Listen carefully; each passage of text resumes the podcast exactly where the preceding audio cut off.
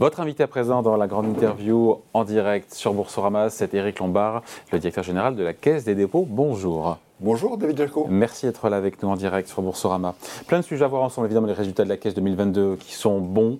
Euh, on va expliquer pourquoi. Mais d'abord, et j'ai envie de vous entendre parce qu'on vit dix jours euh, euh, fous quand même. Je veux dire, on a eu trois banques régionales américaines qui ont fait faillite. on a eu le Crédit Suisse, banque systémique au cœur de l'Europe même si ce n'est pas dans la zone euro, qui a été sauvé in extremis en un week-end, enfin voilà. Comment vous avez vécu ça? Est-ce que vous avez un peu tremblé quand même? Vous vous êtes dit, oh là là, on est en train de revivre un potentiel Lehman Bis Est-ce que vous étiez serein, même si ce n'était pas concerné au premier chef? Euh, On se dit quoi en ce moment-là? On se dit que l'histoire bégaye hein? Alors, euh, on, est concerné parce qu'on est au cœur du système financier mondial, mm, mm. quoi qu'on fasse. Euh, je suis resté serein parce que depuis 2008, des mesures ont été prises pour consolider les banques et puis veiller à en zone Euro. En zone euro. Alors, c'est ça qui est intéressant. Voilà. c'est que ça a été fait pour consolider les banques mondiales. Et le président Trump a décidé, quand il était président des États-Unis, de sortir beaucoup de banques américaines, celles qui ont moins de 250 milliards d'euros euh, d'actifs, de la régulation et, et de la supervision. Et on voit bien le problème. Et c'est ces banques-là qui ont eu un problème. Donc elles ne sont pas systémiques. Les banques systémiques américaines, elles sont régulées par BAL 3 comme les banques européennes, comme toutes les banques européennes. Et on voyait bien que les effets de contagion étaient a priori limités parce que ce qui s'est passé en 2008, c'est que les Américains avaient émis des subprimes et les avaient distribués à toute la planète. On ne savait pas où c'était, on savait que c'était pourri. Je résume. Là, c'est des sujets très localisés dans des fonds de commerce particuliers. Silicon mm. Valley Bank, c'était les startups de la Silicon Valley. D'autres banques, c'est l'immobilier de tel ou tel État. Donc, il n'y a pas d'interconnexion. Oui, mais il y, a une panique bancaire. Voir les gens se précipiter aux États-Unis. il y, a eu une panique. Pour voir les gens récupérer leur argent en disant mais est-ce qu'on va tout récupérer? Enfin, mais oui, parce que vous le métier du banquier, c'est basé sur la Premièrement, vous avez la banque des geeks. Donc, par construction, ils sont, ils sont connectés. Deuxièmement, ils ont franchement fait des erreurs de gestion euh, il faut surprenantes. Pardon, il faut expliquer, ça c'est intéressant. Oui, absolument. Alors, plusieurs choses. D'abord, quand on prend des dépôts, il faut veiller à ce qu'en face, on ait des actifs liquides. Hmm. Alors, ils avaient des actifs liquides qui étaient les bons du Trésor américain, il n'y a rien de plus liquide. Simplement, il faut aussi prendre des actifs dont la valeur est stable. Or, ils avaient pris des actifs, des bons du Trésor à 10 ans, hmm. et comme les taux ont monté, Très sensible. Donc. Quand les taux montent, les obligations à taux fixe ont une valeur qui baisse. Et donc, la valeur de ces actifs avait baissé. Et en réalité, cette banque elle était devenue insolvable. Mais on ne le savait pas, ne serait-ce par la baisse de la valeur de ses actifs. Obligataires notamment. Obligataires. Mais ça n'avait pas été dit. Et puis du coup, il devait faire la liquidité parce que, comme il y a eu des retards à l'allumage pour certains projets, des startups récupéraient des fonds, des fonds d'investissement récupéraient des fonds. Et, là, ils la ont banque fait se retrouve une erreur. dans l'obligation de revendre un portefeuille de 20 milliards d'obligations. Ils avaient peut-être d'autres solutions. En, par exemple, en allant chercher des fonds à la Banque Centrale Américaine, à la Fed. Pourquoi ils n'ont pas fait? Je pense qu'ils ont fait une succession d'erreurs, encore une fois. Donc ils ont vendu, donc ils ont dégagé de moins-value. Ouais, 2 milliards. Comme la moins-value a été dégagée, qui mettait en danger leurs fonds propres, ils ont fait une augmentation de capital, et là les gens se disent, il y a un bug. Et quand les gens se disent sur une grande banque qu'il y a un bug, c'est aussi ce qui est arrivé au Crédit Suisse, à ce moment-là ils retirent leurs fonds. Et leur deuxième problème, leurs dépôts étaient des gros déposants, en fait assez peu nombreux. Sur euh, les 200 milliards de dépôts, c'était des gens qui avaient chacun plusieurs dizaines de millions, plusieurs centaines de millions de dépôts. Et quand les déposants retirent par centaines de millions d'euros, ce qui est possible et ce qui peut arriver, si vous n'avez pas en face des actifs liquides à la valeur de marché, ce qu'ont toutes les banques européennes, hein, je veux rassurer les personnes qui nous écoutent, dans ce cas-là, vous avez un problème. Et pour éviter le problème, c'est là où on apprend de Lehman, euh, l'État américain a laissé tomber Lehman en disant, en gros, ça leur apprendra. Hum. Euh, on ne peut pas prendre de risque. Le risque, c'est celui qui l'a pris qui le paye. Hum. Ce qui, moralement, est une bonne chose, mais en l'occurrence, ça a eu des conséquences. Et là, les Américains se sont dit on va ruiner les actionnaires et sont responsables, mais on va protéger la banque tout de suite par des mécanismes qui font que les déposants sont protégés et que donc il n'y a pas de problème systémique. Alors du coup, ça a attiré l'œil sur ces petites banques euh, sur lesquelles la planète a découvert que ces petites banques n'étaient pas supervisées, n'étaient pas régulées, et donc toutes celles qui sont un peu en risque financier, elles ne sont pas très nombreuses, elles sont en train d'être protégées soit par l'assureur américain, le FDIC, soit euh, par la grande banque américaine de référence, JP Morgan, qui, est sur, euh, euh, qui se penche sur le berceau de Republic National Bank. Donc ça, c'est le sujet américain. Qui est traité. Donc ça n'aurait pas pu arriver en France aujourd'hui qu'une banque ait un problème de gestion de son actif passif, avoir de gestion de son risque de taux, avoir des, des gens qui veulent récupérer leurs dépôts et donc d'avoir la liquidité pour pouvoir. Je vais vous dire pourquoi c'est pas possible en France pour, pour deux raisons. D'abord, il y a des ratios qui ont été mis en place depuis 2008 euh, de liquidité. On est obligé et la Caisse des dépôts est soumise aussi, à avoir des actifs liquides à la valeur de marché pour faire face au retrait. Mais suffisamment Imaginons qu'il y ait vraiment une panique. Pour, des, euh, montants, pour des montants massifs. Pour des montants massifs. Hum. Franchement, c'est des montants suffisants. Et, la Banque centrale y veille. Et puis par ailleurs, beaucoup d'actifs, même si les marchés sont bloqués, peuvent être pris en pension, comme on dit, par la Banque de France, euh, le système européen de banque centrale, pour donner des liquidités aux banques. Deuxièmement, le risque principal pour les banques, c'est une remontée brutale des taux. Qu'est-ce que fait la Banque Centrale Européenne et en France euh, la CPR, euh, qui est l'autorité de contrôle et de supervision bancaire? Ils font des stress tests. On est obligé régulièrement de regarder, les taux montent à 4%, Qu'est-ce qui se passe sur votre bilan? Est-ce que vous pouvez encore réagir? Et si vous ne pouvez pas réagir, dans ces cas-là, il faut prendre des mesures correctrices. Donc tout ça est très encadré. Très Donc ce qui s'est passé aux États-Unis n'aurait pas pu arriver en France Alors ce qui s'est passé aux États-Unis n'aurait pas pu arriver en France. Alors il y, a eu l'effet Crédit Suisse qui est un peu particulier. J'y viens. Voilà, c'est une autre histoire. Mais en France, non, non, ça n'aurait pas pu arriver. Aucune connexion entre Crédit Suisse euh, et les banques américaines régionales? Vous ne voyez aucune connexion entre les deux Je, n'en vois pas a priori. Alors, je, reviens sur, les banques françaises. Euh, sur, les deux risques qui sont produits aux États-Unis, ça ne pouvait pas se produire pour deux raisons. D'abord, les dépôts sont très granulaires. Donc même si tout le monde retire ses dépôts, ça ne va pas prendre une matinée, mais même si tout le monde retirait ses dépôts en une matinée, en face, on est obligé d'avoir des mm. portefeuilles d'actifs liquides, ce qu'on appelle les HQLA. Pardon, c'est un mm. acronyme anglo-saxon, High Quality Liquid Asset. Ça veut mm. tout dire des actifs liquides de haute qualité pour des montants massifs, il y en a pour des centaines de milliards d'euros dans, le système. Et ça, ça assure la liquidité du système. Euh, Jusqu'à un certain point. Franchement, euh, ça, a subi des stress tests absolument massifs. Euh, encore une fois, si jamais les marchés financiers sont plus compliqués, la Banque de France prend en pension ses actifs contre du liquide. Donc, si d'aventure euh, les, actifs des banques françaises ont, soin à leur valeur de marché, donc contrairement à la Silicon Valley Bank, si ces actifs sont vendus, on récupère du cash à la valeur qui est dans le bilan. Et si les marchés financiers sont fermés, on va à la Banque de France qui va donner de la monnaie Banque centrale. Et donc le, système est vraiment extrêmement sécurisé. D'ailleurs, euh, il n'y a pas eu le début du commencement d'une inquiétude en France, ni même des professionnels. Souvent, c'est les professionnels. Il y a le cours des banques, comme les cours des banques françaises ont beaucoup baissé. Hein. Oui, mais parce que, parce que du coup, les gens se disent c'est quand même un métier qui n'est pas facile. Mais sur les déposants, les déposants, euh, et, à juste titre, euh, n'étaient pas inquiets dans, toute l'Europe. Hein. Il n'y a eu aucune inquiétude dans toute l'Europe. Potentiellement parce que c'est au cœur de l'Europe, parce que c'est une systémique. C'était systémique parce que Crédit Suisse euh, empruntait dans le monde entier, euh, court terme, euh, long terme, et puis c'était une très grande banque, puis une très grande banque d'investissement. Raison pour laquelle les autorités, non seulement suisses, mais européennes, qui ont suivi ça de très près, sont intervenues très rapidement et sont intervenues de, de façon incroyablement vigoureuse, parce que euh, ce qui a déclenché l'opération, c'est propos maladroit d'un des grands actionnaires qui a dit je ne mettrai pas un franc suisse de plus au capital de Crédit Suisse. Alors quand un actionnaire dit ça, le propos était maladroit, mais, ça incite à, la prudence. Ce qui est surprenant, c'est que le Crédit Suisse était très bien capitalisé. C'était une des banques les mieux capitalisées et était très liquide. Mais là, il y a eu un effet de défiance qui s'est produit à la suite de ce propos. Et parce Même défiance que pour les banques euh, régionales américaines, des gens qui veulent récupérer leurs dépôts. Alors oui, et puis là, un sujet qui était un sujet de réputation, la mauvaise réputation, comme disait Brassens. Euh, cette banque s'est trouvée embarquée dans des affaires depuis plusieurs années de ah façon un peu répétée. Et donc, la mauvaise réputation. de gouvernance, d'affaires, de scandales. Alors même que la direction actuelle de Crédit Suisse sont des gens très compétents qui étaient en train de remettre la, banque euh, au carré. Et du coup, les autorités sont intervenues très rapidement euh, pour dire bon, on protège la banque. Euh, Union des banques suisses, l'UBS, va racheter la banque à un prix euh, un peu à la casse, mais un prix positif quand même. la main à, l'UBS. Hein. Euh, oui, bah oui, de toute façon, ça valait mieux pour tout le monde que quelqu'un se dévoue.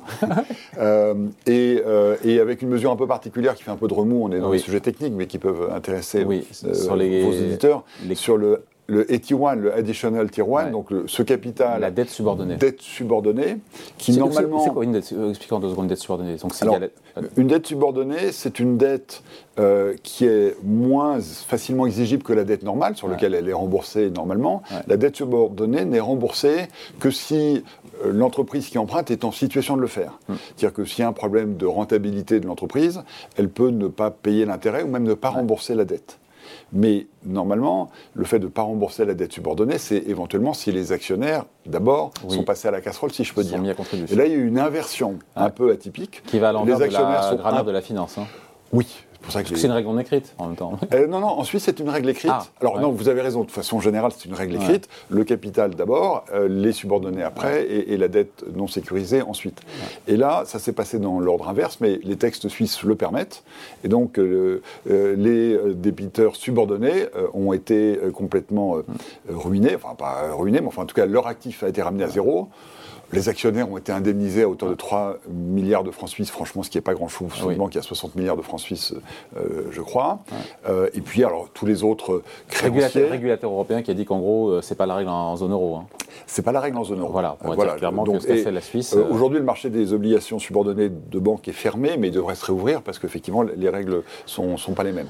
Donc voilà, donc, donc le sujet Crédit Suisse est, fermé. Est-ce que tout le sujet bancaire, ce stress bancaire est fermé? Est-ce qu'on passe à une autre séquence ou est-ce que ça peut repartir de plus belle Ou est-ce que, au vu de tout ce qui a été fait, les banques centrales, les swaps en dollars, tout ce que vous voulez, les garanties de l'État suisse, les garanties de dépôt sur les banques régionales de la part de la Fed, enfin du Trésor américain, pardon, tout ce qui a été fait, c'est même que l'heure était grave. Est-ce que maintenant, c'est derrière nous? Ou est-ce que c'est trop tôt pour le dire? Alors, il peut y avoir ponctuellement des sujets sur telle ou telle petite banque. Euh, en Europe, je ne pense pas parce qu'elles sont vraiment très surveillées. Moi, je ne crois pas à un risque bancaire systémique compte tenu de tout ce qui a été mis en place, encore une fois, depuis la crise de 2008.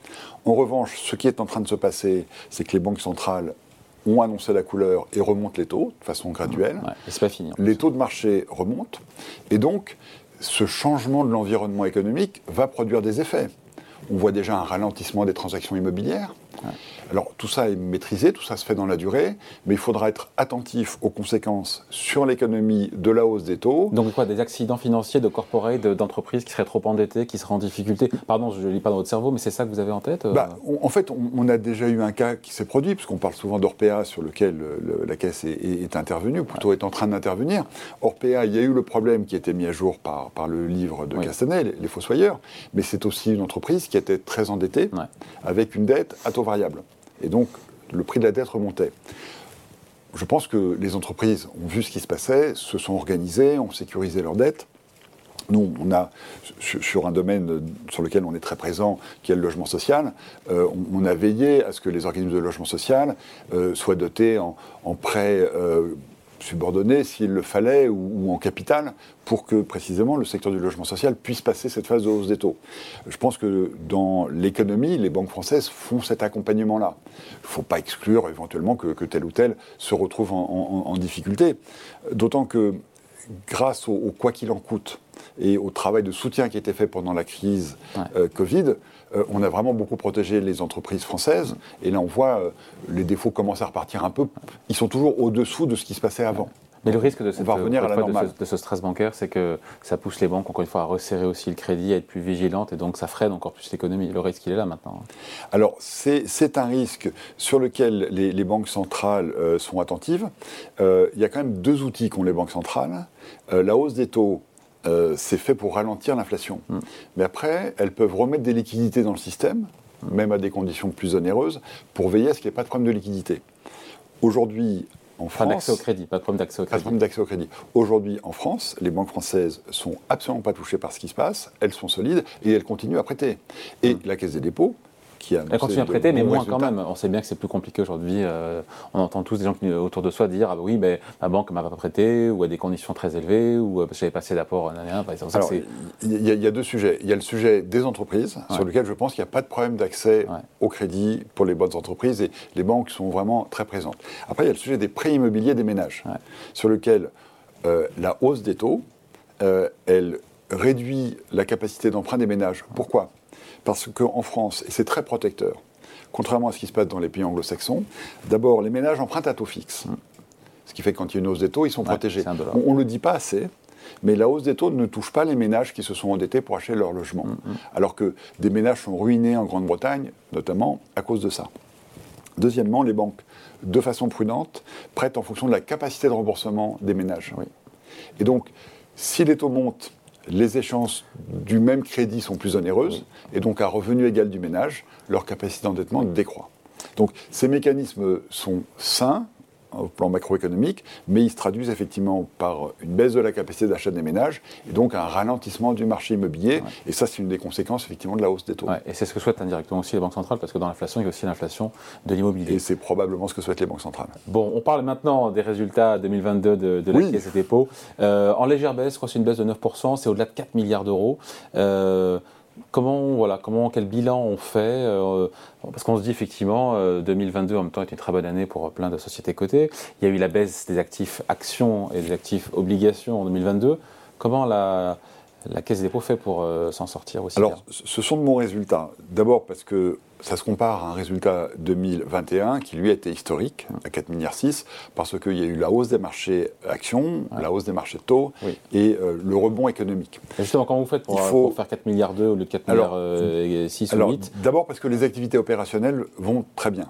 Euh, des sociétés qui avaient des difficultés pour des raisons de marché comme la Compagnie des Alpes sont devenues très positives. L'opérateur de transport Transdev est, très, redevenu positif. Euh, les grands opérateurs dans l'énergie, euh, RTE pour l'électricité, GRT Gaz ont, des bons résultats. Donc, et puis les activités opérationnelles de la Caisse des dépôts proprement dite se tiennent très très bien avec des volumes de prêts, le volume d'investissement a triplé depuis 5 ans. Par ailleurs, on est exposé au marché financier parce qu'on a beaucoup d'investissements en actions et en taux.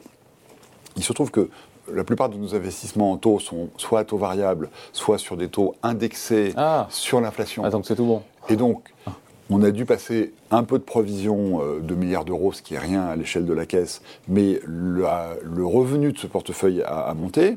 Et sur les actions, alors même que les marchés actions ont baissé, euh, on voit que sur 5 ans, on a une surperformance par rapport au marché actions de 7%, grâce à la bonne gestion des équipes euh, en charge.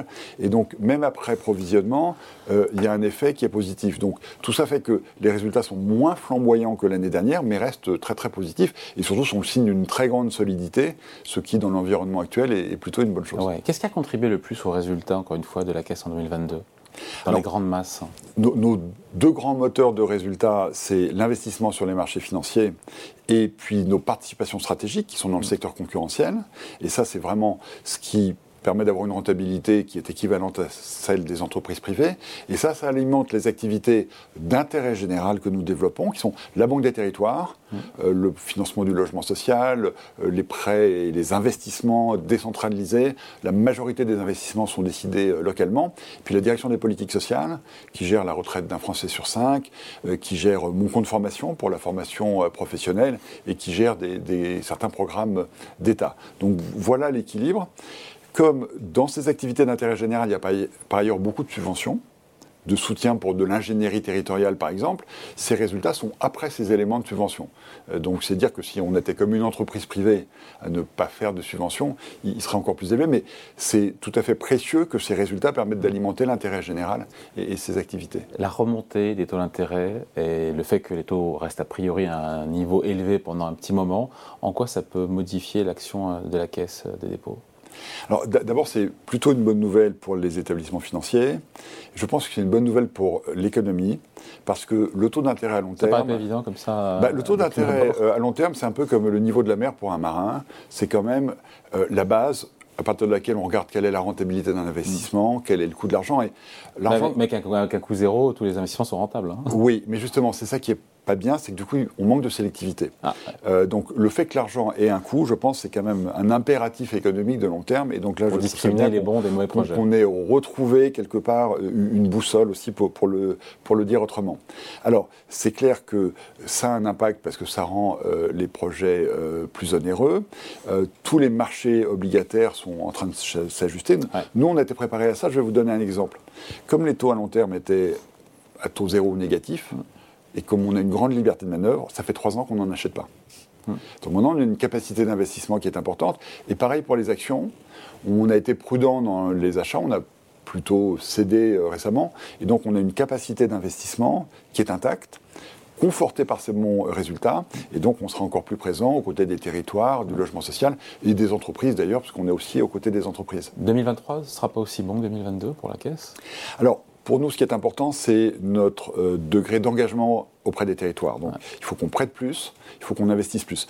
Par exemple, sur le climat, on avait engagé 60 milliards d'euros sur la période 2024. Hmm. On a déjà dépensé plus de 50 milliards. Donc, on va rehausser l'objectif. Donc, l'important, c'est combien on prête, combien on investit pour notre priorité, qui est effectivement la transformation euh, écologique et, énergétique. Qui s'exprime euh, comment, pardon, au quotidien? On voit des sommes, 50 milliards, ça paraît énorme, concrètement, dans les projets, dans les territoires dans l'ordre, la génération d'énergie renouvelable. On, a euh, constitué avec des partenaires l'équivalent de deux réacteurs nucléaires en 2022, mm. en solaire, en éolien, euh, euh, dans, les énergies renouvelables. C'est les mobilités douces. Euh, les bus propres, les bornes de recharge de véhicules électriques. C'est demain les RER métropolitains. Et là, vous faites quoi dans, ces cadres, dans ce cadre-là? On finance. On finance les collectivités locales, on finance les opérateurs qui installent les prises, on finance les, investisseurs qui installent les panneaux solaires, etc. Euh, Alors, euh, selon les cas, c'est en général les prêts des fonds d'épargne qui peuvent être très long. Et effectivement, un taux indexé sur le livret A, et sur le long terme, c'est des taux qui sont tout à fait avantageux, puisqu'ils sont indexés sur le fonctionnement de l'économie. On finance la rénovation thermique, mmh. du logement social, des bâtiments publics. On finance la réindustrialisation du pays. Mmh. En fait, c'est vraiment toute la transformation de l'économie que, que nous finançons. Et pour nous, c'est ça l'essentiel. Alors, en fonction de la situation économique des marchés financiers, euh, on verra ce que ça donne en résultat 2023. De toute façon, on aura des résultats sur lesquels je suis confiant, qui seront peut-être d'un niveau un peu moindre, mais, je dirais que ce n'est pas ça qui est important. L'important, c'est vraiment notre contribution au développement économique. Bon, voilà, merci beaucoup. Entretien donc avec Eric euh, Lombard, directeur général de la Caisse des dépôts à l'occasion de ces publications des résultats 2022. 4 milliards, 4,2 milliards sur l'ensemble. Et nous avons versé à l'État, euh, à ah divers titres, 2,4 milliards, donc nous sommes un excellent contribuable et on en est fiers. Ce que fait pas la Banque de France, qui n'a rien à voir, j'ai vu que la Banque de France ne verserait pas cette année à l'État. Alors pour des raisons qui euh, lui appartiennent, mais j'imagine que c'est une question de ce qui reste dans l'institution pour consolider son bilan, Exactement. ce qui est versé à l'État, et j'imagine que c'est un dialogue qui s'est fait de façon harmonieuse comme toujours. Merci beaucoup. Merci à vous. Au revoir.